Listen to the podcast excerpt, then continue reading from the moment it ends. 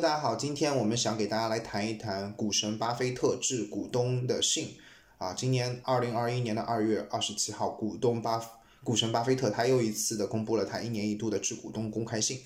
那其实做不做这期节目呢？我一直很纠结，因为大家都知道，我们上一个期已经做过关于股神巴菲特的介绍，以及他的老伙计查理芒格的最新的股东大会的发言。那在这一期节目是否要做的情况下，我当时纠结了很久，因而且由于这个信是二月二十七号出来的，所以其实有很多的 YouTuber 和 UP 主已经做过这个节目了，所以我当时一直很纠结要不要做这个节目了。但是想了一想，还是做一下，至少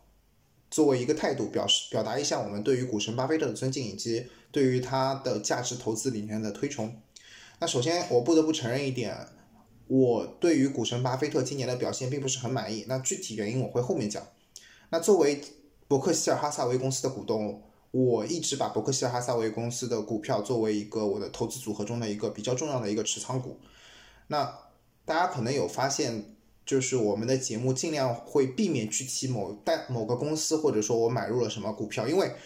我觉得在现在这个股股市高位的时候，给大家报出任何一家公司的名称，不管是 A 股也好，也或者是美股也好，都是一件不负责任的事情，因为谁都有可能会。不知道下一幕会发生什么事情。如果一旦一一旦那个牛市转熊市，或者说一旦趋势发生逆转，或者说股价突然跌落之后，你万一报了一家公司的名称，然后到时候别人跟着你买进了，或者说别人觉得，哎，你既然是这家公司的股东，那我相信你的投资眼光，然后我就跟着你去投这家股票，那我觉得这是一个很不负责任的行为。所以我们是尽量避免提到任何一家公司。但是这个伯克希尔哈萨维这个公司呢，其实我一直很喜欢，所以。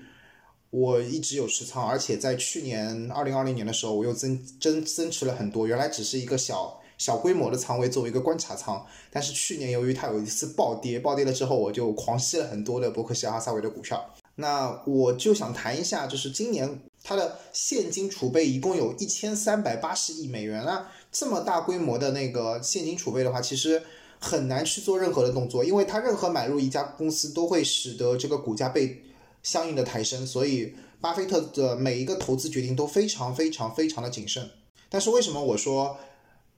我还是比较失望？巴菲特去年的表现，除了他的利润没有跑赢大盘之外，这只是一个小点，而是因为去年二零二零年其实有个很好的机会去收购那些好的公司，像其他的那些价值投资者，比如说像 Bill Ackman 以及很多人，他们其实在去年都有很多动作，因为去年有很多公司由于现金流的问题，由于新冠疫情的问题。就是产生了很多的危机，那其实这些好公司都可以被收购，但是巴菲特却迟迟没有动。他可能会觉得价格有点高，或者说他可能会觉得现在不是出手的机会，但是却错失错失了很多好机会。那到了今年之后，尤其是随着那个美联储不停的放水，导致了这个股票价格水涨船高之后，现在更不是一个好机会。所以我觉得今年巴菲特，除非有一个美股的大暴跌，否则的话，巴菲特动动手的机会还是非常少的。另外，去年。伯克希尔哈撒韦他卖出了几只股票，我觉得他的做法并不一定是全对。比如说他在航空股最低点的时候把所有航空股全都清仓了。事实证明，巴菲特的预判是正确的，因为这个航空业的确会受到很长时间的影响。但是他在最低点的时候卖出，其实是忽略了这个美国股市的情况。因为如果是我的话，我手上如果持有航空股的话，我不会那么在低点的时候抛出，至少会等到美国政府救市之后，甚至救市的消息出来之后再抛售。因为作为一个理性的投资者，你势必知道政府会去拯救你的股市，而不会坐视他不管。而拯救股市的信息出来之后，就会对于这些股票有一个促进的作用，那不会买卖在最低点。而去年巴菲特恰恰就是把这些航空股卖在最低点，割肉离场的。那其实巴菲特去年也有很大的动作，比如说他稍微卖出了一些苹果股票，买入了通信股和这个雪佛龙。那其实这样的调仓动作我也是可以理解的，因为的确这个科技股的估值越来越高，而且泡沫是比其他的价值股更加大一些的。虽然说苹果也是个价值股，但是它的泡沫可能稍微比它加仓的那个通信股和化工股会稍微高一些，所以它这样的调仓我其实是能够理解的。但是我没有办法理解的是，巴菲特昨去年把那个 Costco，也就是好事多全部给清仓的行为。因为在我看来的话，其实 Costco 作为一个正仓股，其实是一个很不错的选择。但是他抛弃了 Costco，反而去迎合这个通信股，我觉得这个选择并不是很明智。所以这一点也是我对于他去年业绩不好的一个不爽的地方，因为我觉得他错过了好的行情，拥抱了不应该这么急着拥抱的东西。当然，通信股和化工股势必是会受益的，但是他买入的时机也并不是很好。但是巴菲特的这封股东致股东信里面还有很多东西是值得我们学习的，比如说，巴菲特认为整体并购并不一定是最好的，就是说你不一定要完全控股一家优秀的公司，其实有的时候你只是持有一些优秀公司的股权，比拥有一家百分之百控股的那些。处于困境中或者说平庸中的公司更加有利可图，而且也更加愉快，工作量也少得多。因为如果你将一家公司彻底控股之后，你需要管理这家公司，那你花的精力会很多。如果这家公司在错误的赛道，或者说这家公司的业绩不好，或者说这家公司的整体结构有问题，或者说这家公司就是一家平庸的公司，如果你百分之百控股了这家公司之后，那很有可能你需要花大的力气、花大的精力去改造它。那你其实花的精力。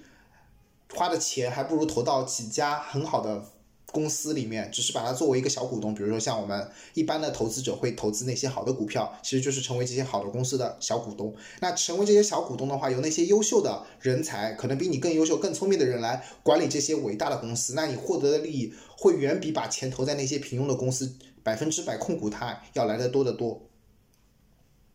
其实这一点也可以在大家平时生活观察中就看到，因为有的人，比如说做实体业的就知道，做实业的就知道，这个有的时候做实业赚到的钱还不如你在股票里面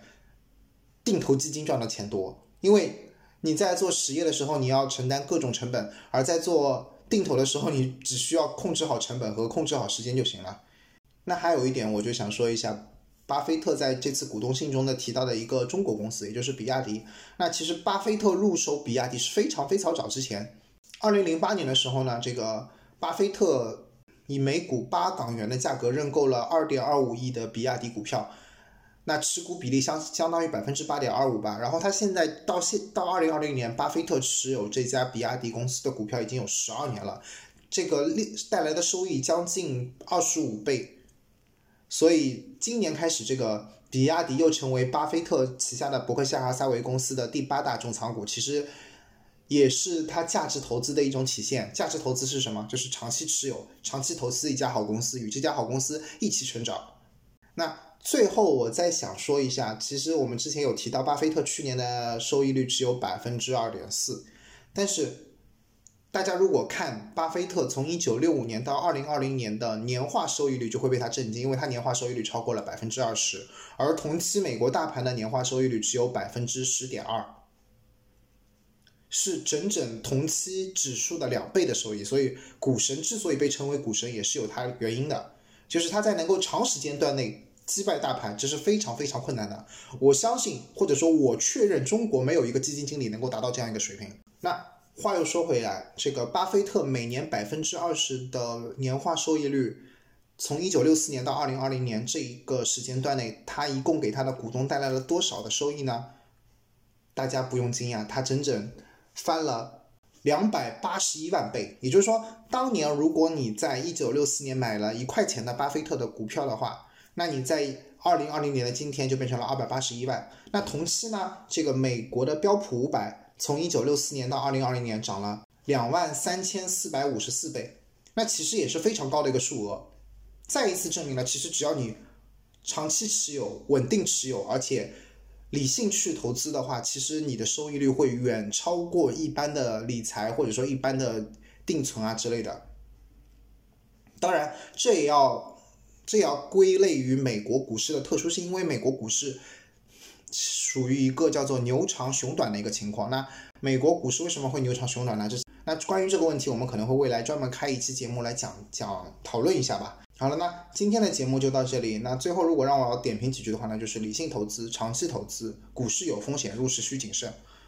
大家不要去追涨杀跌，真的是没有意思的。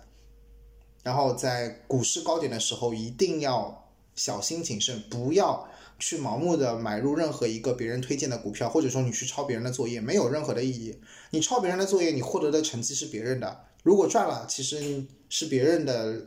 厉害，跟你没有关系。但是如果别人只是瞎说的呢？下一次你去再去听信了他的建议，如果亏了怎么办？第二点，如果说这个抄作业这个事情是别人的圈套或者说是个杀猪盘，那你岂不是成为别人的下酒菜了吗？所以大家不要去做韭菜，